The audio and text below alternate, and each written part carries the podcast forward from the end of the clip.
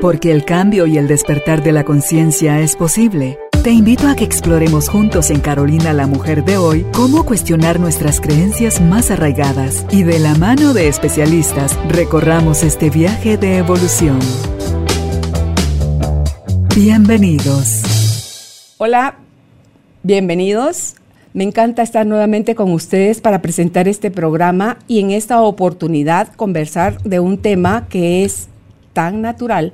¿Y por qué digo yo que es tan natural?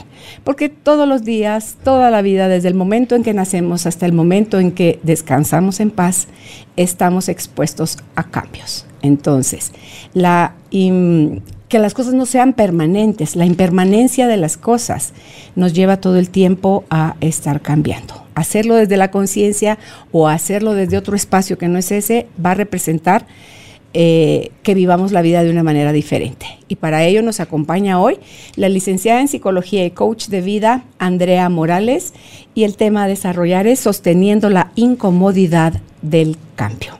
Empezamos. Hola Carolina, Hola Andrea, bendecida de, que estés aquí. Ayer fue un día especial. Cuando ustedes escuchen este programa o puedan verlo con imagen, eh, que llegue el turno de, poner tu programa al, al aire, habrán pasado ya algunos días del evento que pasó ayer. Y para mí ayer fue un día, fue la culminación de un ciclo hermoso de 25 años de haber estado sirviendo a través de la radio y poder dar ese siguiente paso que tocaba, que te comentaba yo a ti fuera de cámaras y micrófonos hace un rato. Lo di hace año y medio el primer paso y el siguiente paso se dio ahorita y entonces ahí se llegaba al, cierre. Entonces, todo lo que conllevó el recibir el mensaje, el tomar la decisión, el hacer las compras, tener toda la gente ya en su disposición a seguir compartiendo con nosotros este proyecto de Carolina, la mujer de hoy, que se transmitió, como dije hace un ratito, durante 25 años en la radio, hoy es ya desde el estudio de Carolina, la mujer de hoy. Así que qué hermoso que puedas estar aquí con nosotros para darle el ánimo a la gente, Andrea, y les puedas contar cómo, si es posible, a pesar de lo que sea, lo que tengas que eh, vivir en, ese, en esa toma de decisiones, te adaptes, lo abraces y te atrevas a, dar ese siguiente paso. Pues Carolina, la verdad que me siento sumamente honrada de poderte acompañar en esta nueva etapa. Creo yo que poderte ver tan radiante, el espacio está increíble, así que comparto toda esa energía y de verdad me alegro muchísimo poder estar compartiendo contigo en esta nueva etapa. Y a mí me encanta compartirle a la gente de mis experiencias. Hace un momento Alejandro Mijo, que es quien ha estado sosteniéndonos desde la parte administrativa, creativa y, toda la organización, me presentó, te decía, yo no había visto lo que vimos y, tú, lo vimos juntas. Y, mi emoción fue tan grande, la presentación y despedida que ustedes van a ver ante cada uno de estos programas que, vamos a compartir, tocó profundamente mi corazón en gratitud y alegría y por eso abracé a mi hijo y, no lo soltaba y yo lloraba. Me dice, se supone que no debes llorar antes de filmar un programa. Pero más allá de que si tengo o no tengo que llorar y luego tú vienes, te levantas de la silla y me dices, déjame darte un abrazo para abrazar yo también tu vulnerabilidad. Entonces, cuando llegamos a habitar esos espacios, Andrea, les prometo que cambiar es algo que uno ya está atento a y dispuesto a celebrar para, para poder agarrar una nueva cosa, tienes que soltar la otra, porque esta mano que, te está atrás, si no la sueltas, no vas a poder hacer esto. Y esta se va para atrás y después vas así. Y así es como vas avanzando. Así funcionan las piernas. Así funcionan cuando van colgándose los monos de las ramas y quieren trasladarse de un lugar a otro. Hay que soltar una cosa para poder sostener lo, lo nuevo que viene. Me encanta eso que dices, porque es soltar para recibir lo nuevo. Y muchas veces hoy vamos a explorar un poco qué es lo que está atrás de esta palabra eh, de la incomodidad, ¿sabes? Em, de por sí la palabra está cargada, me puse a buscarla en el diccionario, ¿sabes? Y me puse a ver cuáles son los sinónimos y definiciones de la palabra y creo que desde ahí podemos ver por qué nos genera tanta carga emocional, por qué nos genera tanta resistencia, mm. porque también hemos pues aprendido que en el poder de las palabras radica todo lo que va a entrar o no a nuestra vida. Entonces les quiero compartir un poco, sí, la definición de incomodidad es carencia de comodidad, algo que genera displacer y molestias. Y miren la lista de sinónimos con los que me topo cuando veo esto. Fastidio, irritación, cansancio, estorbo, molestia, enojo, disgusto, desagrado, inconveniente, lío y dolor. Imagínate. Entonces, imagínate, vamos a decir que todas las palabras que utilizamos nosotros vienen con una carga emocional. E imagínate ya por definición, esta palabra viene cargada de todas estas palabras de, de contracción, estas palabras de dolor. Entonces, cuando cada vez que nosotros utilizamos esa palabra o creemos que nos vamos a afrontar un momento incómodo, imagínate, ya nuestro cuerpo reacciona a este constructo o este concepto universal de la palabra. Y a eso sumémosle, Carolina, que en base a las experiencias que hemos tenido, pues le vamos agregando ahí algunas otras cositas para irla entonces forjando con mucho más miedo. Sí, dice que bastan mil veces que tú te digas a ti algo, un concepto, así sea mentira, para que ésta se convierta dentro de ti en verdad. Completamente. Y sabes, ahorita que dices eso, Henry Ford tiene una frase que me encanta y dice, si dices que puedes, vas a poder, y si dices que no puedes, pues estás también en lo cierto y no podrás hacerlo. Entonces, ojo con lo que decimos y tal vez la invitación ahorita es, primero hagámonos la pregunta, ¿qué significa la palabra incomodidad para mí? ¿Sí? En mi propio concepto. ¿Por qué es tan importante revisar esta parte, Carolina, porque yo me voy a vivir la incomodidad dependiendo de la interpretación que le he ido dando a través de los años. ¿sí? Cada vez, por supuesto, le vamos agregando alguna que otra cosita, pero hagámonos esa primera pregunta. ¿Qué es incomodidad para mí? Si yo te preguntara hoy, ¿qué es para ti la incomodidad? Es algo que molesta, es algo que no gusta, es algo que te puedes estar así, porque apunté aquí la palabra zapatos y mira cómo somos en el caso de nosotras las mujeres. Ala, están divinos los zapatos y muchas veces ni te importa cuánto cuestan porque están divinos, porque la pierna se te ve bonita, porque te va a servir para tal atuendo y resulta que cuando te los pones son un martirio. Pero ¿qué haces? No, si me costaron no sé qué cantidad de dinero. No, no, no, no, no, yo no puedo y me someto a usar esos zapatos. Así me estén lastimando, así me saquen sangre, me saquen ampolla. Y así creo yo, con este ejemplo de los zapatos, es lo que nos pasa muchas veces por miedo, por creer que no somos capaces, por creer que, que no va a salir las cosas. Entonces, hasta que se gasten los zapatos, así me llene de callos y, la pase horrible a donde los lleve. Sigo en mi vida sin tomar la decisión porque también creo que no me he hecho consciente de que el cambio que yo estoy esperando viene de dentro.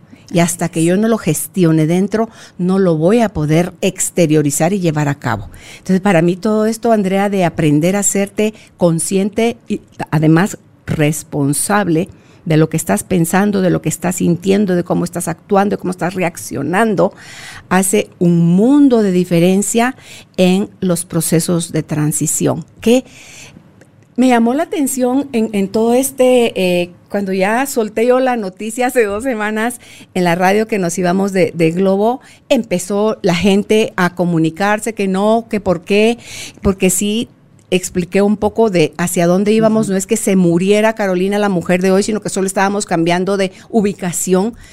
Y eh, ya después, como que con los días se va uno adaptando a que es un hecho que eso va a suceder. Hay un poco de gente que se resiste y que entonces ya no lo van a volver a escuchar nunca más y que la aventan mucho porque recibieron mucha ayuda.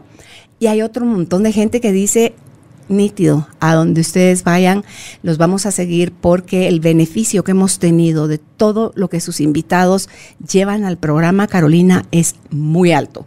Entonces, tú ves ahí que si en mi caso, lamento a las personas que o porque no tienen internet o porque em, no se quieren adaptar a, las, a los nuevos medios, no, se, no hacen la transición con nosotros, sí, lo lamento porque eh, me encantaría que ellos y otras personas más pudieran ser parte de esta tribu de almas conscientes porque todos nos beneficiamos, todos crecemos, eh, Andrea. Y ahora, con toda esta nueva exposición, ¿qué va a pasar? Que eso es otra cosa que para mí es lo que yo aprendí en esta transición de abrazar mi incertidumbre.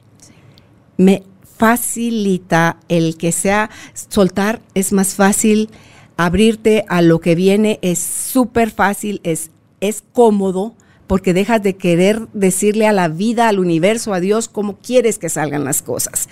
Pero a la par te dispones a hacerlo todo desde el corazón, a seguir eh, produciendo, a seguir siendo parte, primero, en mi propia sanación en el escucharlo a ustedes con, todo el conocimiento que traen y escuchar sus experiencias y ver cómo la gente sigue sumándose y seguimos ya todo como, todos como tribu avanzando. Entonces digo yo, de verdad, o sea, cuando puedes empezar a ver las cosas, Andrea, desde otro momento, desde otro espacio, todo sirve, todo suma, todo es parte y, y se vale y mejor crezcamos de la, de la experiencia, porque la gente que no aprovecha su asunto de vida, su, lo que le esté pasando, y no lo usa para crecer, para despertar, para evolucionar, eso no, eso no suma a la experiencia. Eso se queda nada más como un evento trágico, doloroso, pesado, que no gusta, y como no gusta, todavía lo abrazamos más y lo sostenemos y lo guardamos. Y digo yo, hoy que iba para mi caminata en la mañana, eso fue en lo que caí en cuenta antes de poner la, la tarjeta en la garita que levanta la talanquera. Eso era la información que me estaba llegando y digo yo, pues sí, ahí está, por eso es que sufrimos tanto, porque no hemos aprendido de las experiencias. Entonces creemos que la vida nos viene sopapeando a diestra y siniestra y que la vida es un martirio. Entonces digo, pero no, no, no, no, no, no. Todos, sin lugar a dudas, Andrea, hemos tenido cosas dolorosas. Y sabes qué pasa, que yo creo que también está mucho el estigma en la palabra soltar, ¿sí? Es una palabra que comúnmente escuchamos hoy en día, suelta, hay que dejar ir. Pero, a ver, quitémosle un poquito tal vez la parte a veces de tragedia que nos vivimos cuando decimos hay que soltar. ¿Qué pasa si lo, si lo que tenemos que soltar es la expectativa? ¿Qué pasa si lo que tenemos que soltar son las historias del pasado? y que lo que queremos es mantenerlas vivas a través de lo que yo sigo pensando y replicando. Muchas veces soltar no significa perder algo desde lo material, a veces sí, pero también soltar implica dejarme enganchar en donde me engancho. Pero yo creo que para llegar ahí, Carolina, primero tenemos que identificar qué es lo que pasa, ¿sí? Primero es qué me incomoda, ¿Qué me está incomodando de esta posibilidad del cambio que viene? ¿sí? Porque son cosas que, ¿sabes algo? Nunca nos hacemos la pregunta, sino inmediatamente nos vamos a la parte, ya vamos a ver las estrategias que utilizamos eh, para evitarnos el sufrimiento y el dolor, pero también tenemos que ver que si no nos volvemos conscientes, vamos a seguir transitando desde el dolor y desde el sufrimiento y lastimosamente replicando mucho más y confirmando las historias del pasado, que es lo que queremos buscar y evitar en teoría, ¿sí? Entonces pensemos que también la parte de soltar y cambiar y transformar, vamos a ir utilizando como distintas palabras que podemos ir, con las que podemos ir jugando, es que recuérdate que cuando nosotros vamos a cambiar algo, a lo primero que nos afrontamos es a la angustia, a la incertidumbre y a la incomodidad de lo desconocido. Mm, no queremos salirnos de zona de confort, queremos seguir ahí, pero la pregunta real es, ¿será que realmente es una zona de confort? ¿Será que realmente estoy cómoda? ¿Será que realmente en ese lugar estoy haciendo lo que me acerca a mi propósito personal? ¿Será que estoy ahí desde la conexión o desde la desconexión? Porque como tú decías, a veces cuando el miedo se acapara de nosotros y empezamos a tomar decisiones basadas en el miedo, por supuesto que nos queremos aferrar a todo, implique el costo que implique. Entonces también preguntémonos, ¿cuál es el costo de pasar por esa incomodidad y también cuál es el costo de anestesiarla, taparla o negarla? Porque se nos olvida que en ambos lados hay costos. Yo, por ejemplo, te cuento que en, la parte de clínica eh, me he dado cuenta que la gente cuando se queda con los supuestos eh, a nivel nada más de mente, ¿sí? de pensamientos, eh, se puede volver una bola de nieve muy rápidamente. Entonces yo los invito a que lo, lo, escriban, ¿sabes? Que lo bajen, porque se hace también tangible decir, puedo reconocer, por ejemplo, que ante este cambio que se acontece o que viene, a mí lo que me incomoda, por ejemplo, es pensar que yo me voy a quedar sola. Sí, ok, ya lo estás reconociendo. Y recuérdate, Carolina, que todo lo que podemos observar y reconocer es lo único que podemos transformar. No podemos cambiar y transformar algo que no sabemos qué es, algo que es desconocido para nosotros, sino lo primero es preguntarme de esto que viene, ¿sí? por ejemplo, una relación de pareja, ¿qué es lo, la incomodidad que estoy evitando? Por ejemplo, podría ser, me incomoda la parte de tener que sentarme a platicar y poder ser, hablar desde la voz de mi verdad. ¿sí? Podría ser, me incomoda el hecho de pensar que eh, me voy a quedar sola o que algunas cosas van a cambiar en mi rutina. Me incomoda el hecho de pensar que no voy a poder, creer que no voy a poder lidiar con la tristeza que estoy empezando a sentir.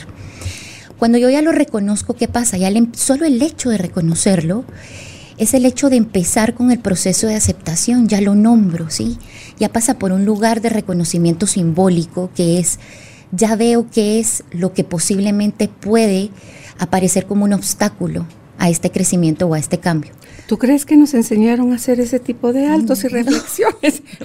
Ahí es donde nos perdemos, Andrea. La teoría es divina. Ponla en práctica. Si no intentas eso, vas a seguir en tu zona cómoda, que de cómoda no tiene nada de poderoso. Por Dios pediría que ya le cambien el nombre, porque cómodo para uno es conocido. No es nada más que conocido, no tiene que ver si está bonito o feo, pero es lo que conoces y es la fantasía de que crees que lo estás controlando. Como lo conoces, lo controlas. Completamente. Y, y nada de eso es cierto. Entonces, tú decías algo hace un momentito, este, entre que estaba aquí y estaba acá porque lo que está aquí en el papel chiquito es lo que yo quiero preguntar y es hablar desde mi verdad. ¿Cuánto te han validado que tienes verdad?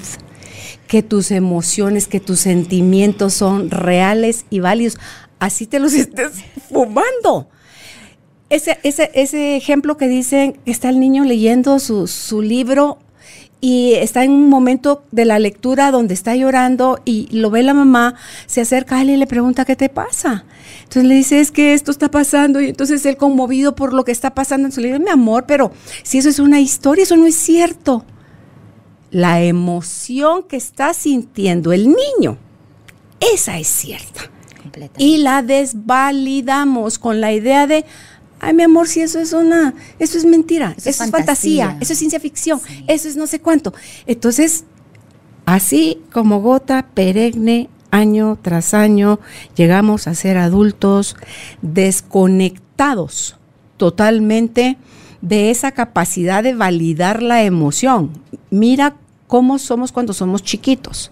El niño está como la gran diabla el fregado porque sabe que cuando hace eso logra lo que, lo que quiere, manipulando a través del berrinche, por ejemplo, tirándose al piso y se retuerce todo y grita y llora. Entonces la mamá, con tal de que, si además sí, porque dice que para que hagas un berrinche necesitas de espectadores. Claro. Que sin circo, no, y no, no funciona. Si no, no funciona, ni para qué se tira el niño al piso si nadie le va, no va a manipular a nadie, ¿verdad? Entonces, cuando hacemos eso, Andrea, lo único que estamos haciendo es jugando círculos viciosos, pero resulta que no hubo nadie a nuestro alrededor capacitado también para enseñarlo, porque a él también lo incapacitaron. Y así vamos repitiendo los bucles y las vueltas de la vida hasta llegar. A mí sí de verdad me aterra y, y ahorita en esta fase, acá en Nuevos Medios, sí tengo interés genuino, Andrea, en que busquemos como equipo ayudar a la gente a que se reconecten, por favor, con su cuerpo, con sus emociones, a que observen sus pensamientos, sus creencias, las analicen, eh, ya den de baja aquellas que, que, los están limitando para que puedan abrir su mente y tener nueva información, nuevos permisos, nuevos registros. Porque si nosotros lo vemos como una manera de ampliar, de crecer, deja el peso ese de pérdida, de, de, y entonces, ¿qué queda de mí? y entonces, ¿quién voy a ser? Y entonces se van a alejar de mí. Si yo he manipulado, o sea, si a través de mi enfermedad, si a través de mi victimización yo he manipulado a otros, entonces resulta que lo tengo que dejar de hacer. Sí, fíjese que sí. Si quiere avanzar, lo tiene que dejar de hacer. Ok, entonces dice, mire, pero no es muy difícil aprender todas estas nuevas cosas. Déle la oportunidad y usted verifique por usted mismo, porque hay personas a las que les es más fácil que a otras, ¿va? Y hay personas que no tienen ningún interés tampoco de, de modificar nada. Entonces, cuando nosotros nos damos cuenta que quien genera el malestar, eso no viene de afuera, afuera son eventos el malestar o el bienestar solo se genera dentro. Entonces, la incomodidad se hace vivible, se hace... Eh, perceptible. Sí, perceptible para, para que te des cuenta. ¿Aguanto con esto? Sí, agua y no es que uno se vuelva estoico o que ya el cuero lo hinchó y que entonces toca aguantar. No, no, no, no, no, no viene desde ese espacio porque también lo podemos hacer desde ese espacio. Yo por un tiempo en mi vida lo hice desde ese espacio. Y sabes que ahorita que decías lo de hablar desde la verdad, validar las emociones, gran parte de por la cual no queremos afrontarnos a la incomodidad es porque afrontarnos o sentarnos en ese momento implica de vulnerabilidad. Así como también aceptar o reconocer o validar las propias emociones, no digamos las de los demás, eh, requieren de un proceso de vulnerabilidad. ¿Y qué pasa? Sí nos han venido enseñando mucho a relacionar la vulnerabilidad con fragilidad, con debilidad. Inclusive la palabra vulnerabilidad estaba buscando que curiosamente representa que es algo con lo que pueden hacerme daño, ¿sí? Entonces, Así lo encuentras en el diccionario. Exactamente. Entonces, imagínate cómo vas a poder hablar desde tu verdad si tú mismo no has aprendido a validarte. Es más, yo me iría un paso atrás. Si tú mismo ni siquiera te has preguntado qué sientes, qué quieres y qué necesitas. Entonces, muchas veces divagamos en el mundo creyendo que no tenemos los recursos, que no tenemos el apoyo, pero como tú dices, si yo no puedo reconocer lo que tengo dentro de mí, estos recursos, yo no puedo tampoco ni pedirlos ni abrirme a recibirlos porque no los tengo dentro de mi campo, ¿sí? no los puedo percibir. ¿sí?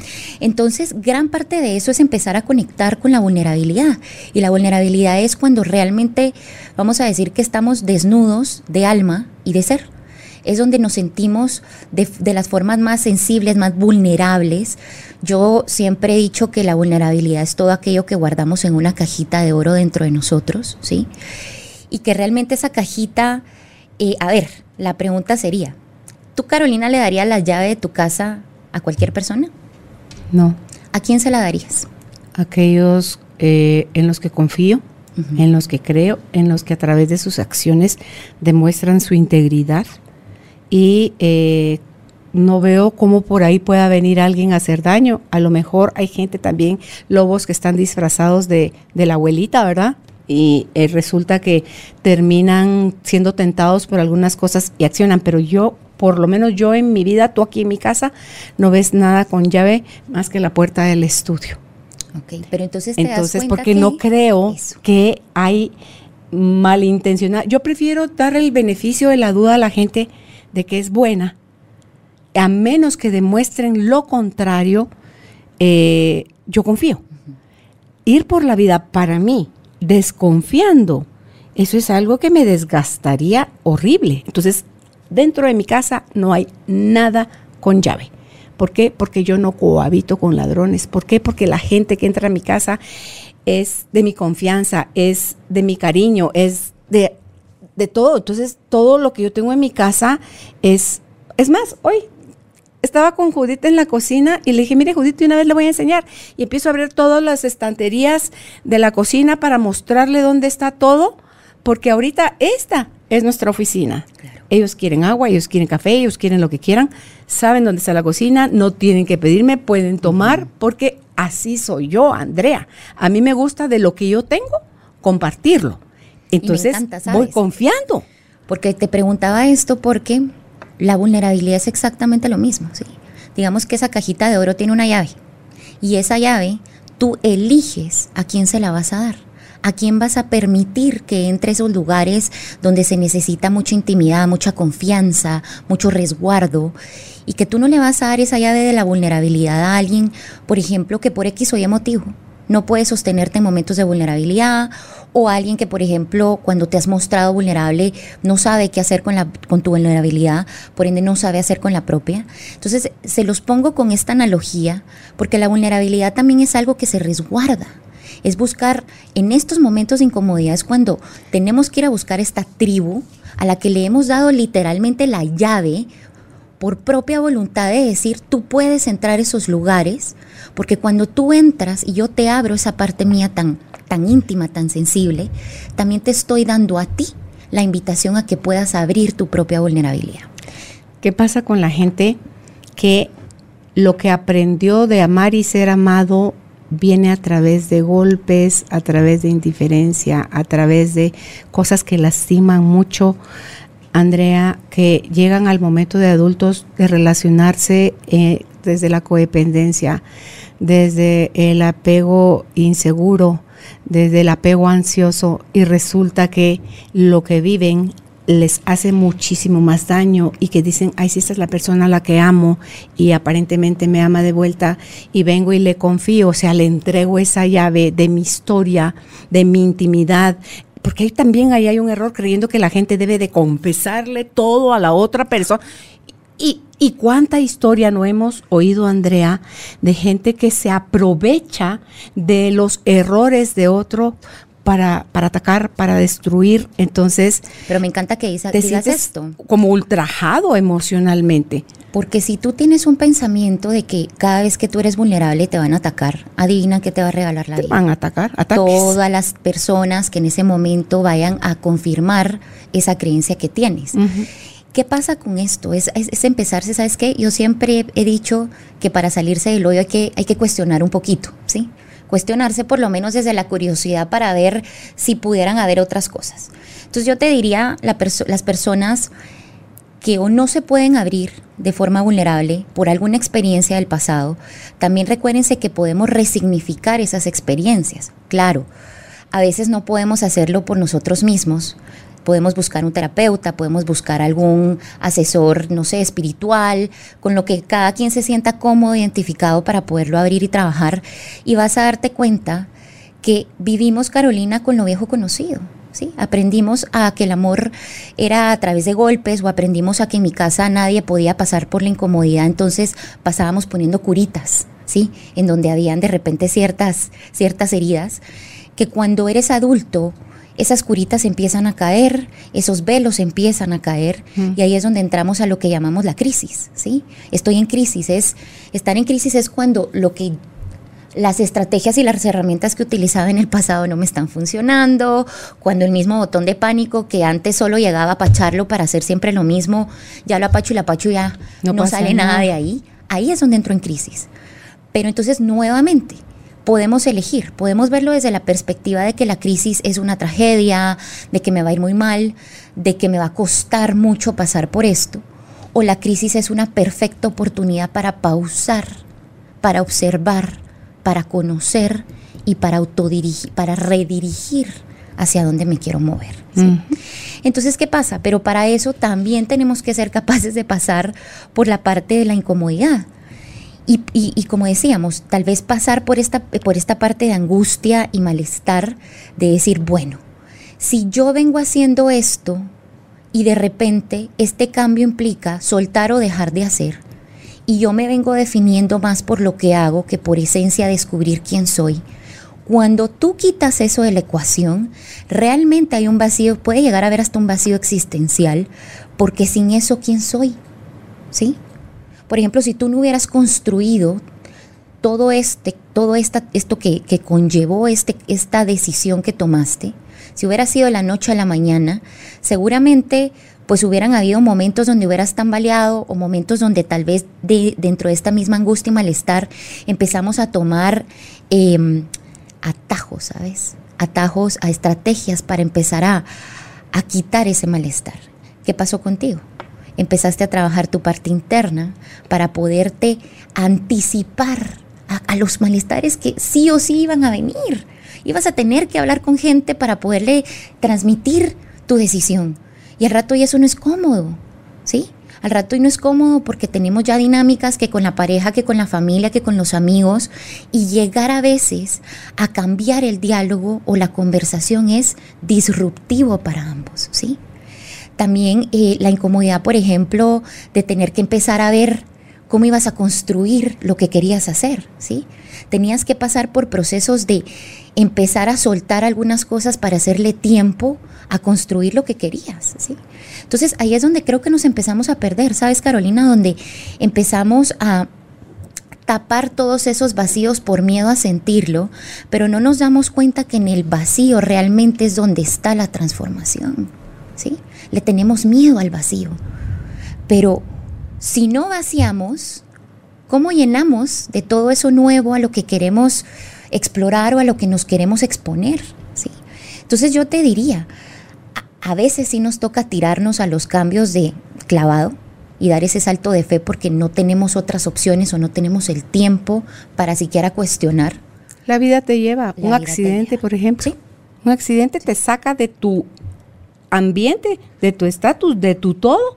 Ante todo, si eso te llevó a perder la vista, a, la amputación de algún miembro, a la muerte de un ser querido, tú ibas manejando y como consecuencia muere un ser querido que iba contigo en ese mismo vehículo, entonces hay cosas que han venido gota a gota sucediendo, hay otras que vienen de repente, pero la capacidad que tengamos cada uno de adaptarnos a esto es lo que creo yo también facilita el que podamos vivir con menos molestia la incomodidad y la incertidumbre. Completamente. ¿Y sabes qué pasa? Que imagínate, si estamos hablando de esto y representa un vacío, representa dejar de ser, ¿sí? Desde la identidad, por supuesto que va a haber una angustia tremenda, porque si ya no soy por lo que hago y tengo que cambiar de hábitos o dejar de hacer lo que antes hacía, que ojo, un paréntesis, en lo habitual es donde nosotros nos confundimos y creemos que controlamos. No, no controlamos nada, es que todos los días nos levantamos de la misma forma, hacemos lo mismo, vamos a lo mismo, hablamos con la misma gente, de la misma manera, que nos hace pensar el ego en un espejismo que podemos controlar nuestro día a día. Pero realmente si tú te das cuenta, Carolina, si nos quitamos desde la perspectiva del ego, cada vez que tú abres los ojos en la mañana, estás, pasas el día en momentos de incertidumbre. Te toca pasar por la incomodidad porque cada día puede ser distinto si lo ves atrás de los hábitos, de lo habitual. Pero entonces también dejar de hacer lo habitual, también gran parte de mi personalidad y de mi identidad está atada a lo que hago, ¿no? Entonces cuando yo solo pensar de dejar de ser, dejar de ser yo, implica que van a morir partes de mí en el momento que yo me, me dejo llevar o me aventuro al cambio. Y ya sabemos que siempre que hay una muerte hay un duelo. Entonces, por ejemplo, tú para estar hoy acá tuviste que dejar morir partes tuyas antiguas para poder darle lugar a esta nueva Carolina, ¿no? Como a mí me ha tocado también en ocasiones donde he tomado decisiones de vida, darme cuenta que estaba en el lugar por querer cumplir expectativas a las personas que amo, por no querer incomodarme a mí, por no querer poner en riesgo, y lo voy a poner entre comillas, el vínculo que existe. Pero te das cuenta que esas todas son historias de tragedia que nos estamos inventando en la cabeza, que es al final.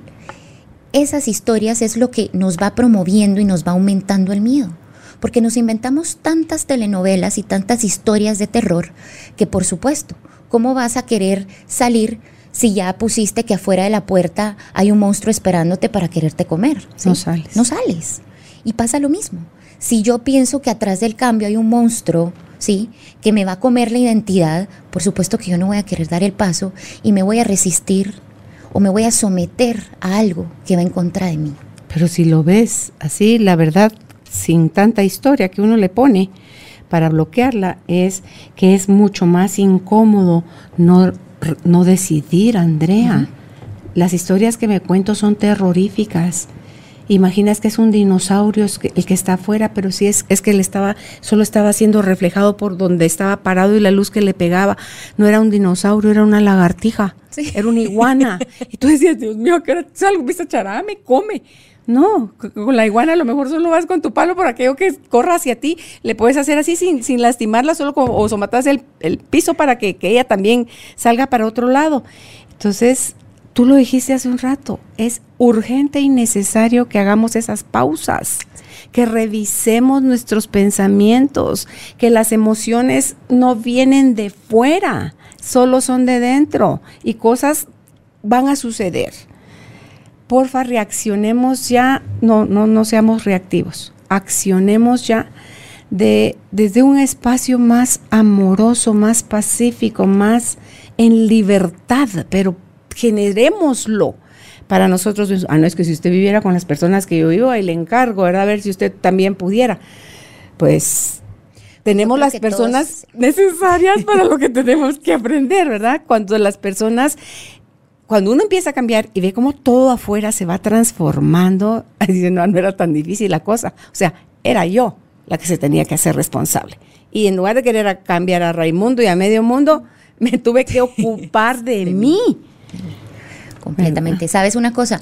A mí me gusta muchísimo la naturaleza. Me encanta mucho hacer aventuras y todo. Y realmente les quiero contar cómo, cómo puedo asociar yo la incomodidad. Imagínense que ustedes van caminando y de repente se topan con un puente. De esos puentes que vemos que literal están sostenidos por una pita que no sabemos si está bien amarrada, si la tabla está en buen estado o no. Pensemos que esa es la incomodidad, es cuando nos detenemos a ver ese puente y ahí, en esa pausa, es donde podemos empezar a explorar. ¿Qué me empiezo a decir cuando me veo en momentos donde voy a dar el paso? ¿A quién le empiezo a, a quién empiezo a responsabilizar? ¿A quién le empiezo a culpar? Porque muchas veces es, es que como mis papás no me acostumbraron, es que como mis papás no hicieron, es que como mi pareja me hizo. A ver, eso es responsabilizar a los de afuera. Y mientras continúe responsabilizando a los de afuera, nada va a pasar adentro. Y ojo, yo puedo venir, Carolina, y estar a la par tuya y cruzar el puente pero yo no puedo cruzar tu puente, yo no puedo cruzarlo hacer por, mí, ¿sí? Yo puedo cruzar mi puente acompañándote. Y entonces, ¿por qué hablo de que se lo imaginen así? Porque muchas veces, en vez de detenernos en el puente y decir, bueno, no va a ser un momento seguramente cómodo, ¿sí? Puedes elegir cómo quieres atravesarlo. Hay gente y hay puentes en la vida, Carolina, que los pasamos corriendo, ¿sí? Y decimos, no importa si se cae la tabla, yo voy a correr porque confío que tal vez corriendo voy a sentir menos la incomodidad del desbalance o de, o de esto inestable, ¿sí? Pero de repente hay puentes que los cruzamos con familia y amigos, pero ves que en el puente solo puede pasar uno a la vez. Entonces muchas veces en la vida también en esta incomodidad nos podemos ir acompañando, que es cuando decimos, ¿sabes qué? Yo he vivido lo mismo o muy similar a lo que tú has vivido, a mí me ha pasado esto. Podemos acompañarnos, pero sabiendo que ese puente en esa decisión, en ese cambio, lo, lo transitamos acompañados, pero que nos toca ir decidiendo dar cada paso. Pero también hay puentes que nos toca pasarlos solos decidir por nosotros y podemos pasarlo caminando, gateando, ¿sabes? Detenernos. Y entonces ahí es donde es ese momento de pausa, de poder elegir. ¿Cómo quiero pasar por esta incomodidad? Primero, para saber cómo la quiero pasar, tengo que, lo que tú decías, vamos a hacer como unas preguntas que nos pueden ir ayudando. A nivel de pensamiento, primero decir, ok, ¿qué pienso en el momento que viene a mi mente el posible cambio o la posible decisión que quiero tomar. ¿Qué empieza a venir? Y apúntalo. ¿sí? Ok. ¿Qué emociones acompañan esos pensamientos? Por ejemplo, los más comunes es miedo, frustración, em, falta de valentía. Ok, perfecto. Y entonces vas con cada uno y dices, bueno, ¿qué me está diciendo el miedo? Esta emoción, ¿qué me dice? Que no voy a poder, que no voy a ser capaz, que es muy difícil, yo qué sé. Ok, ¿qué me dice la frustración, por ejemplo? Esto, esto y esto. ¿Qué me dice la preocupación? Y todo lo apuntas, ¿sí? Y entonces cuando te das cuenta y lo vas a ver ahí, te están hablando otras voces que no eres tú. Ya lo tienes en tangible. ¿Qué me dice el miedo? ¡Pum! Perfecto. ¿Qué me dice te das cuenta que a cada emoción la puedes como personificar y decir, ok, ¿será que esa voz realmente es mía? O es la voz del miedo? Pueden venir también de experiencias que tuviste. Por supuesto. No necesariamente de, voz de alguien más, que sí lo viviste y tú, tú, tú, decís, yo no lo quiero volver a vivir. Entonces ya te la pensás mejor si lo haces o no lo haces. Inclusive te digo, cuando lo vemos a nivel de emoción nos permite ver esa voz interna. Cuando también nos podemos hacer la pregunta de esa voz, por ejemplo, eh, se parece mucho a lo que me decían mis papás de pequeña o a lo que me decía mi pareja o un maestro, lo que quien sea en tu vida, tú preguntas, bueno, entonces esto que está pasando hoy, según quién es así. ¿Sí? Entonces también te permite personificar. Les voy a contar que la personificación es una técnica y una herramienta muy útil que se utiliza mucho en terapia, primero para resignificar, porque en vez de ver el dinosaurio, puedes ver que es la lagartija, ¿sí? Y eso ya le quita muchísimo la intensidad a la emoción. Eso dijiste personificación. Personificación, sí. Es cuando volvemos a una emoción o a un pensamiento, lo volvemos como que fuera un avatar, una persona, ¿sí? Ah, ¿Por qué? Porque entonces, ¿será que estás hablando tú o está hablando tu miedo? No, es el miedo. Ok, ¿y mm. cómo te imaginas el miedo? Me imagino, por ejemplo, a mí si me preguntas cómo me imagino el miedo, es que yo me imagino un payaso. ¿sí? A mí me dan miedo los payasos. Entonces de repente me veo hablando con este personaje que me da pánico y por supuesto, si me preguntas, cuando yo estoy frente a un payaso, a mí me tiembla el cuerpo, yo estoy en modo de quiero huir, no quiero ver, no me quiero exponer, pues entonces puedo ya también eso personificarlo, me permite ver qué genera en mí ese personaje. El payaso no me permite a mí, Andrea, escuchar, ver, estoy más pensando en lo que me da pánico que en poder escuchar tal vez quién está atrás de ese disfraz, que tal vez es un payaso amigable, que tal vez es un payaso que sí puede divertir, ¿sí? Lo saco de ese supuesto imaginario, ¿sí? Cuando ya lo aterrizo que es lo que me encanta que dice Cartole, que con el cuerpo el dolor de los niños lo mejor es enseñarles a identificar, o sea, a personificar. Pónganle tamaño, pónganle color, pónganle es, ligoso, es seco, es áspero, es suavecito, es porque y le ponen nombre también. A la, a la, si es la emoción del miedo, si es la del dolor, si es la que sea que estén sintiendo, para que cuando el niño tenga una nueva crisis, el adulto le pueda decir, eh, su payaso, tu payaso, pues, dame un nombre de payaso. Eh, Invéntate uno ahorita. inventar uno, eh, no sé, Pim Pim. Ah, entonces, cuando yo soy tu mamá y tú eres chiquita y entonces hacemos esta técnica, que eso es algo que yo quisiera que, que podamos implementar en los niños. Son de las cosas que yo quiero poner en mi libro para niños. Entonces, si tú dices, haces tu dibujito de payaso, lo coloreas, no con colores lindos precisamente porque se te da miedo, a lo mejor es gris con negro o colores raros y se llama Pimpín. Entonces tú, cuando yo te vea nuevamente en una crisis, te voy a decir, Andrea, está aquí Pimpín. Sí, mami. Entonces, manejar esos lenguajes con los niños, los lleva a eso que tú decías hace un rato, a reconocer la emoción. Entonces yo, si yo sé que ahorita es Pimpín el ingrato que ya tomó posesión de mí y él es el que me manda a callar mi resto de sentidos, entonces voy a poder, pero puedo también enseñarle a mi hijo, Pimpín es temporal. Investiguemos de dónde viene Pimpín. ¿Qué pasa cuando aparece Pimpín? Si ya hay un dibujo bonito, puedes decir, bueno, ¿Y qué te parece si lo vemos desde acá? ¿Qué historia podríamos decir que está haciendo, sí? Entonces le das, te das cuenta que lo suspendes de la historia de terror y lo invitas ante algo que él creó anticipadamente para poder que le sirviera de verdad como un corte, vamos a decir, un corte muy amoroso. Pues lo mismo pasa con nosotros, pero para poder hacer eso con nuestros hijos o los niños, pues tenemos que empezar nosotros modelándolo en casa como adultos, ¿no? Empezar por nosotros. Por ejemplo, yo no le puedo enseñar a mi hija que le pierda el miedo a los payasos y yo cada vez que miro uno tiemblo. Y ojo, yo le puedo decir, mi hija, no tengas miedo pero mi hija no va a escuchar mis palabras, ella va a decir mi mamá está temblando, su tono de voz cambió, ¿sí? Su cuerpo se ve de tal forma, ¿sí? Entonces... Eso es la verdad para ella. Exactamente, es lo que interpreta a través de lo que percibe y siente, ¿sí? Entonces si lo vemos, bueno, ya vimos que podemos personificar, esa puede ser otra etapa de poder bajar. Al personificar también podríamos preguntarnos, ok, ¿en quién me convierto yo cuando empiezo a seguir la voz del miedo? ¿Qué pasa conmigo? me convierto en alguien insegura, me convierto en alguien temeroso, me convierto en alguien que se hace chiquitito, ¿sí? Empezamos a ver cuál es el efecto de eso sobre nosotros. Luego, por supuesto, también empecemos a explorar nuestro cuerpo. Vamos a decir que el cuerpo es la brújula emocional que nos han regalado. Aprendamos desde, pues desde ahorita y si podemos con nuestros hijos desde chiquitos a conectar con el cuerpo. Lo dejamos aparte como que fueran entes separados. Pero imagínate, si tú vas a la parte de cómo reacciona mi cuerpo, ok, puedes empezar a ver.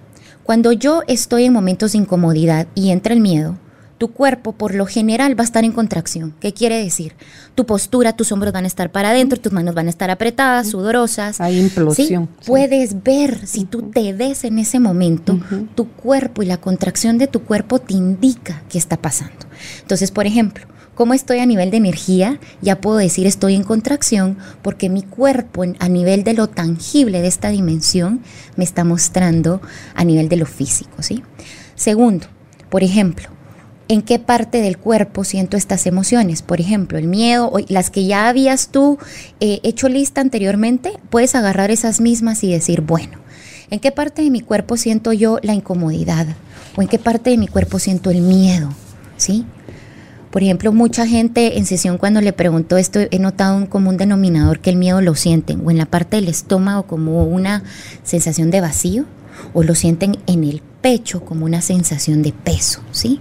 Entonces, hazte la pregunta. Mm. Cuando tú ya sabes en qué parte del cuerpo, ya viene la invitación a decirte, ok, si esto que estás sintiendo fuera, tuviera una forma, ¿qué forma le darías? Si esto tuviera un tamaño, una textura, un color, ¿cuál le pondrías? Empiezas a jugar con los sentidos. Si tuviera un olor, ¿qué olor tendría? ¿Y sabes para qué te sirve eso?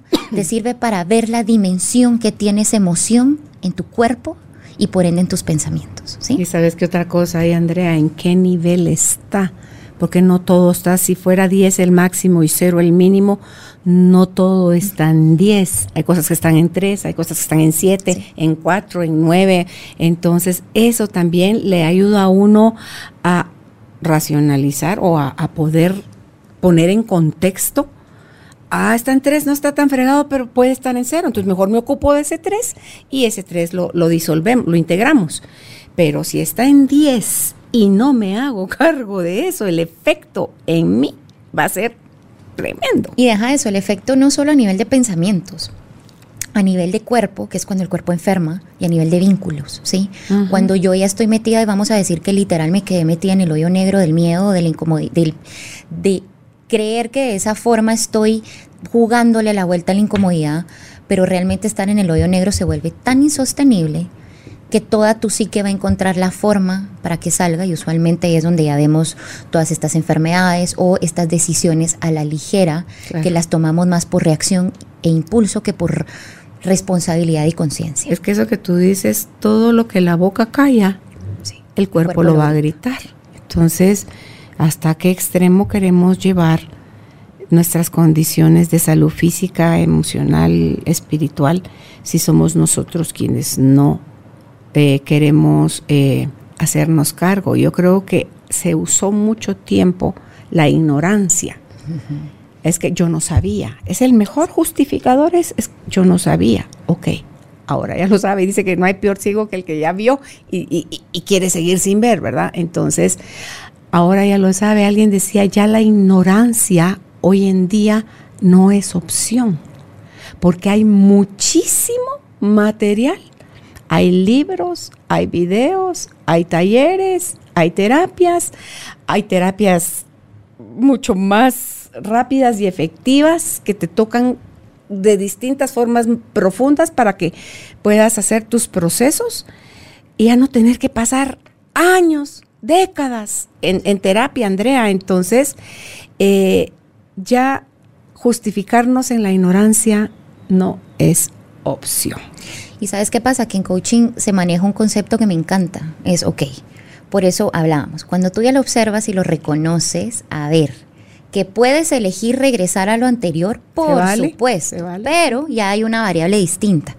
Ya existe la responsabilidad de la elección puedo elegir volverme a sentar en la silla del pasado, que en coaching se le llama la silla de la víctima, porque es a pesar de que no me funciona, elijo irme a sentar ahí, ¿sí? Porque todavía hay cositas que seguro algunas ganancias primarias o secundarias que obtengo de ahí. O elegir la, la, la silla de la responsabilidad, que es, tengo este nuevo enfoque, tengo esta nueva información, ok, ¿qué puedo hacer con esto?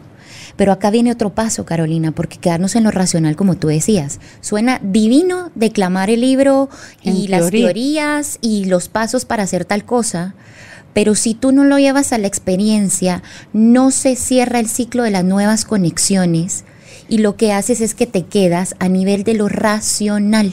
Entonces les voy a contar, para que haya un verdadero cambio, ok, le tenemos que dar a la parte racional suficiente información para que diga, va, me siento más seguro de poder ir dando los pasos. Pero de, verdad el cierre está en llevarlo a la experiencia. Porque cuando tú te aconteces a una nueva experiencia o ya incorporas un paso diferente en tu proceso de día a día, en ese momento que tú tomas la decisión, ¿sí?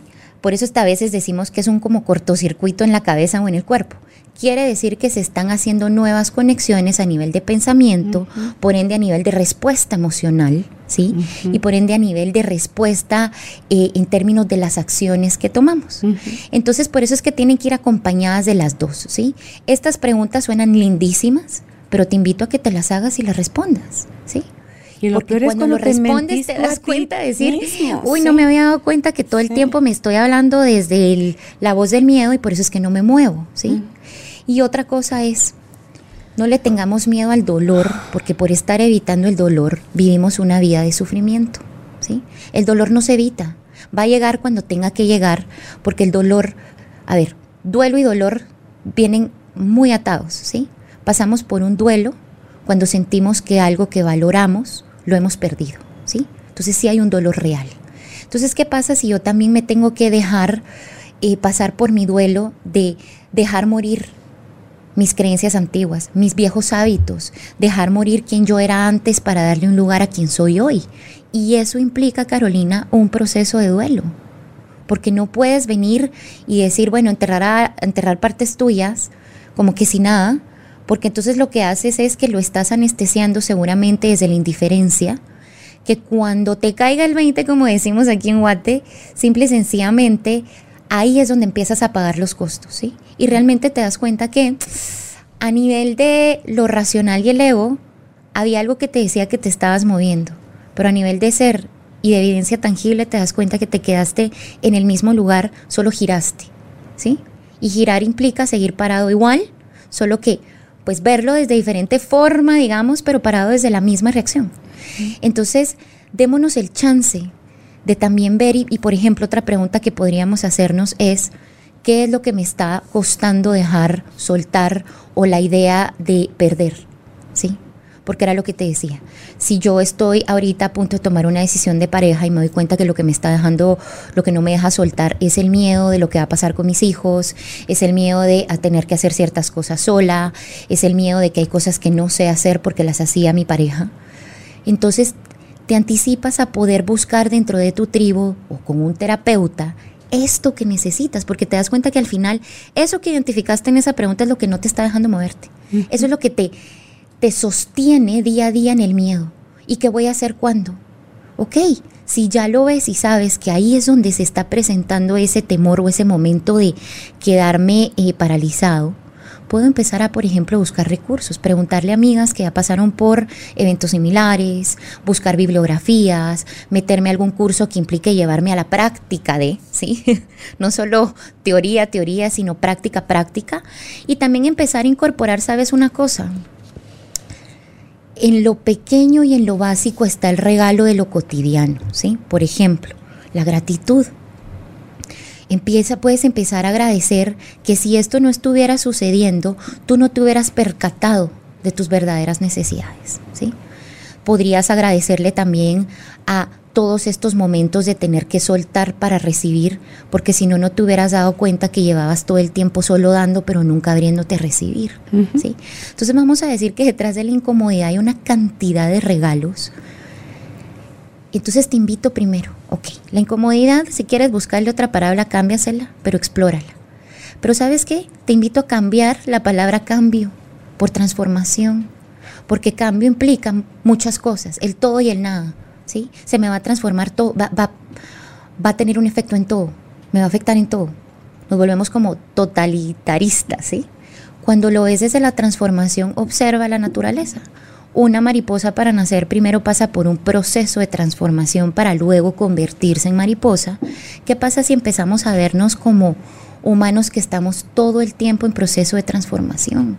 Ves los mismos árboles, por ejemplo, los que dan flor, los que dan fruto, los que se quedan sin hojas, donde cae nieve y ellos aparentemente los ves, tú dices, este ya se murió y no, cuando llega la primavera resurgen, se adaptan al hielo, se adaptan al calor, se adaptan al, a la lluvia, o sea, viven porque tienen las condiciones para poder vivir todas esas experiencias. Igual somos nosotros, o sea, Dios no le dio cualidades a, un árbol que no nos haya dado a nosotros, pero nosotros el aferrarnos a que las cosas sean permanentes, eso es un motivo de, sufrimiento.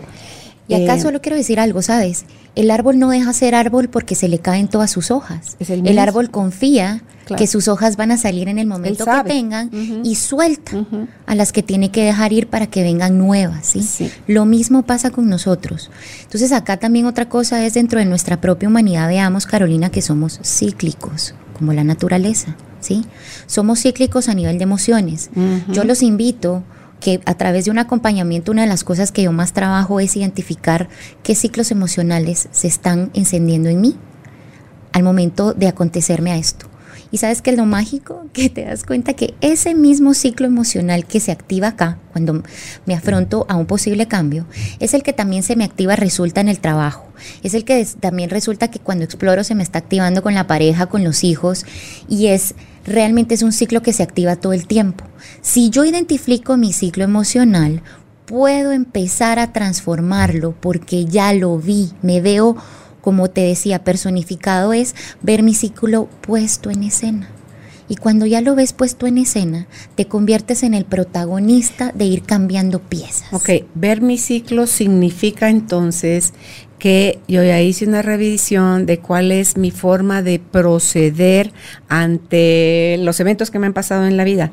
No, sí, primero o soy de las que se deja ir facilito y, no mido consecuencias, o soy las que se frena y se quiere quedar parqueada mucho rato y después decide porque hay que decidir y vuelta que no, no evaluó. Entonces, eso es evaluar en qué sí, como mi forma de accionar. Fíjate que no, no, solo que he tenido como forma de ser. Sí, como de, de cómo mis emociones me van activando. Te voy a dar un ejemplo. Por ejemplo, ante la incomodidad, uno de mis ciclos que yo identifiqué es que primero siento miedo, ¿sí? Ese es el primer pensamiento que viene, o sea, el sentimiento y la emoción de miedo. Y luego se me activa, ese miedo me empieza a generar mucha duda, mucha duda de mí, ¿sí? Y luego de que se me activa la duda, me empiezo a frustrar porque empiezo a dudar si realmente tengo lo que necesito para dar el paso. Mira cómo mi ciclo se vuelve mi autosabotaje, ¿sí?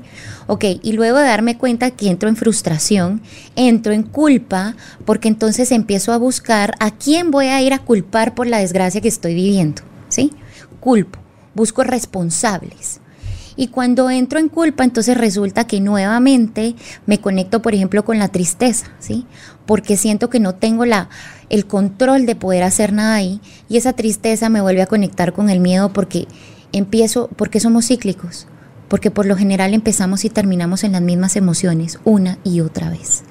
Cada quien tiene un ciclo emocional distinto.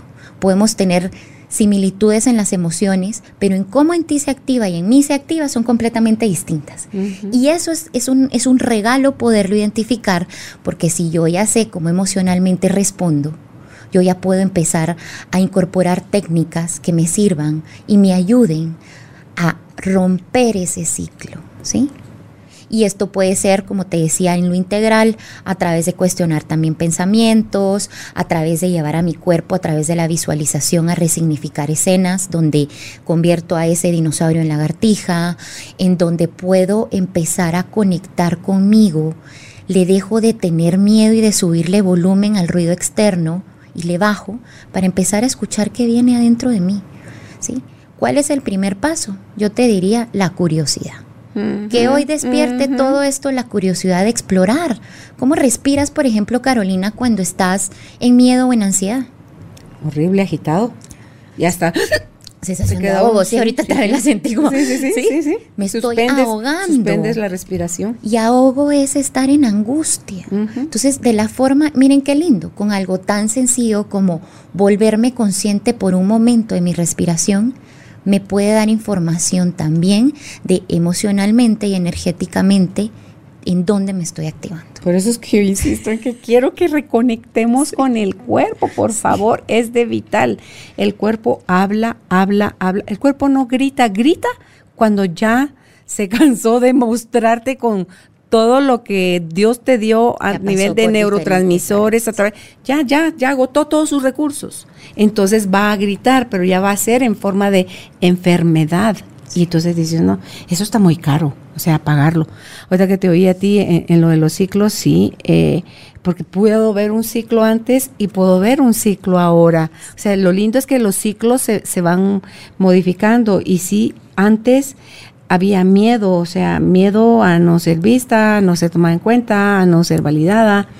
Eh, y eso me generaba mucho malestar y era más eh, que yo le daba paso al enojo. Y el enojo le daba paso a que yo no accionaba, sino reaccionaba. Y pobrecita yo, ¿verdad? La, víctima yo y el desgraciado, el, causante, ¿verdad? Entonces diciendo Jesús, qué cosa más fea de poderse uno hundir a sí mismo.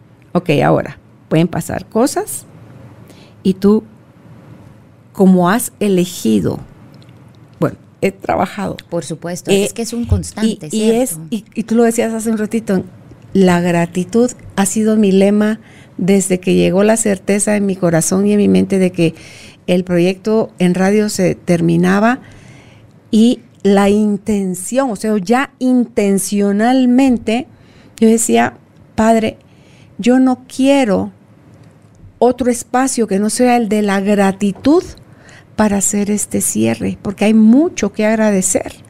Entonces, eh, ya te ubicas en que agradecelo, agradecelo, agradecelo todo, no lo bonito, agradecelo todo. Me preparé, liberé creencias y una de las más fuertes era a los hombres hay que aguantarles todo porque lo primero es la familia.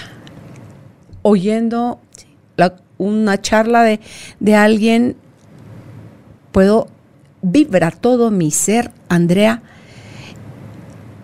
Me quedo así como que expectante de, ¿qué es esto? ¿De dónde viene esto? Y entonces puedo ver a mi madre, puedo ver a la mamá de ella y puedo ver más mujeres más allá. Porque, ¿Cómo lo verifico en, ese, en esa búsqueda, en esa curiosidad, en ese hacerme preguntas? Es, ok, tienen sus motivos por los cuales hicieron de esto su verdad. Mi mamá nos decía a nosotros que sobre cualquier cosa estaba la familia. Entonces tú decís así como que, guau y, se me abren y se me abren y se me abren los ojos y entro en un espacio de... O sea, los momentos, ajá, esta es ancla. Esto es de mis pozos sin fondo. Esto es lo que me ha llevado a creer que yo no puedo, por ser mujer, tomar ciertas decisiones o cortar ciertos vínculos o pero como mi gasolina estaba haciendo la gratitud, me erizo, se me llenan mis ojos de, humedad de, la alegría de guau, guau, guau, guau, Y yo, como yo estaba en mi caminata, yo dije, sí, porque toda yo vibraba y cuando yo vine a mi casa, después de prepararme mi licuado verde que tomo las mañanas, voy para mi cuarto, cierro mi puerta con llave, me doy esos espacios porque tengo esta técnica de Alejandro Lavín de tapping y desinstalación que me había pasado Judith, que le había pasado Carly Castrillón a ella, que está para todo el mundo que lo quiera accesar, está en internet. Él está en YouTube y de ahí regala cualquier cantidad de material para ayudarlo a uno a sanar. Entonces, la primera vez que lo hice fue para verificar si yo todavía tenía un duelo con mi perro. Todavía estaba en seis la tristeza en mi corazón de la pérdida de mi perro. Hacer el proceso lo puedo llevar a cero. Hoy Tofi es un lindo recuerdo, pero ya verifiqué en mi cuerpo que no está ya la tristeza, hay solo gratitud por los casi 11 años compartidos. Entonces, como vi el efecto, porque lo verifiqué, mi curiosidad me llevó a decir, ¿y qué tal si esta chará sí funciona? Y ta, ta, ta, ta, hacer toda la desinstalación con el tapping. Y cuando caigo en cuenta días después de esto más profundo, y vengo, hago el proceso, Andrea, no te puedo explicar al romperse, al desinstalar, al decirle adiós yo a esa creencia ancestral, nació Carolina. Ahí se dieron nuevos permisos para mí y lo pude sentir de parte de mi madre porque primero la honré a ella y a la mamá de ella que hicieron desde los conocimientos que tenían Andrea lo mejor para guiarnos, para educarnos, pero ahí va implícito el dolor, sus heridas no atendidas. Entonces, como adulta, tomo la responsabilidad en ese espacio de mi vida, porque la he venido tomando en diferentes, en eso que caí en cuenta, tomo mi responsabilidad, elijo si quiero o no seguir haciendo mía esa creencia, decido que no, porque eso yo no lo veo, para mí eso no es una verdad, pero estaba implantado en mis células, te prometo, porque eso yo lo oí miles. Es más, en la carta que deja mi mamá para nosotros al fallecer, vuelve a estar casi que en negrías, recalcado él, que por sobre todas las cosas... La familia. Exactamente. Wow. Entonces ahorita para mí mi familia, fíjate que incluso ante mis hermanos, puedo verlos desde otro espacio. Ya, ya los veo sin, sin grilletes, sin cadenas, sin cosas que nos aten a sin los filtros de esa historia. Exacto. Entonces me puedo ver así como en más transparencia en mi relación con ellos y creo que mi relación con ellos, por lo menos ahora, esa es mi intención en esta siguiente fase porque ya no tengo relación con ellos laboral, pero sí la tengo de sangre familiar. Yo creo que mi relación con ellos como hermana puede ser aún mucho mejor de lo que era antes, porque hay libertad porque ya no está esa creencia instalada en mí. Entonces, cuando tú te aprendiste a ser responsable de ti y empiezas a, buscar sanar, porque a la gratitud la empañan muchas cosas, Andrea. Entonces, poderlo así como que flojita y cooperando. El día que yo hace dos semanas presenté mi renuncia, a mí literalmente mi frase fue, a mí la vida me llevó a parirme a mí misma. Y en efecto, ese día, después de hablar con el cuarto de mis hermanos renunciando, nací porque estaba yo cortando el cordón umbilical laboral que todavía tenía yo a nivel simbólico con ellos. Y sabes una cosa, también estabas, cabal, cortando esta vieja versión tuya de lo que pensabas antes con respecto a la familia, abriendo un nuevo lugar para decir, yo puedo ser parte de esta familia siendo quien soy y siendo genuina. ¿sí? No tengo que ser nada porque mi familia sí me acepta y me ama. Y yo te digo, así muy rápidamente a mí también me pasó, por ejemplo, cuando tomé la decisión de divorciarme, por supuesto pasé por momentos de incomodidad bárbara, pero al poder ver los costos, era quedarme metida en ese trance bien autodestructivo porque yo también me lo hacía y me lo permitía, o empezar a pasar por esa incomodidad y ver que atrás de la incomodidad estaba la vida que yo realmente quería, ¿sabes? Lo que yo estaba viviendo en ese momento era más por expectativas religiosas, culturales, de familia, etcétera, versus lo que realmente estaba pasándome en nivel de si me funcionaba o no me funcionaba. Luego también me pasó a nivel de trabajo, de repente un día dije, bueno, me encanta lo que hago, pero tiene que haber algo más atrás de esto y literal di el salto de fe, sí, entré en una crisis existencial, sí, seguramente cometí muchos errores al ir cerrando etapas porque pues no estaba acostumbrada, ¿sabes?, a darme el chance a mí. Que eso también me ayudó, por supuesto, pasé por la incomodidad de pensar que había decepcionado a personas con las que trabajé, pasar por la incomodidad de tal vez eh, ciertos distanciamientos con personas que había pues mucho cariño. Y pasas por la incomodidad inclusive del cambio y transformación de la metodología que usas y de la forma, que cuando te das cuenta que ese, ese puente de ese ratito, de esa incomodidad, lo valió porque ahí realmente me conecté con algo que hoy es parte de mi esencia. ¿sí?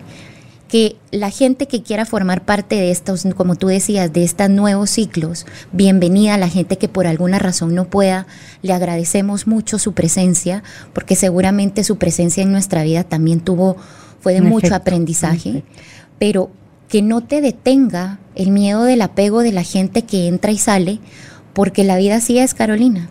La gente que llega, llega en el momento que tiene que estar, y la gente que se va, se va a ir, aunque tú no quieras, en el momento que cumplió con la misión de, ser como un maestro.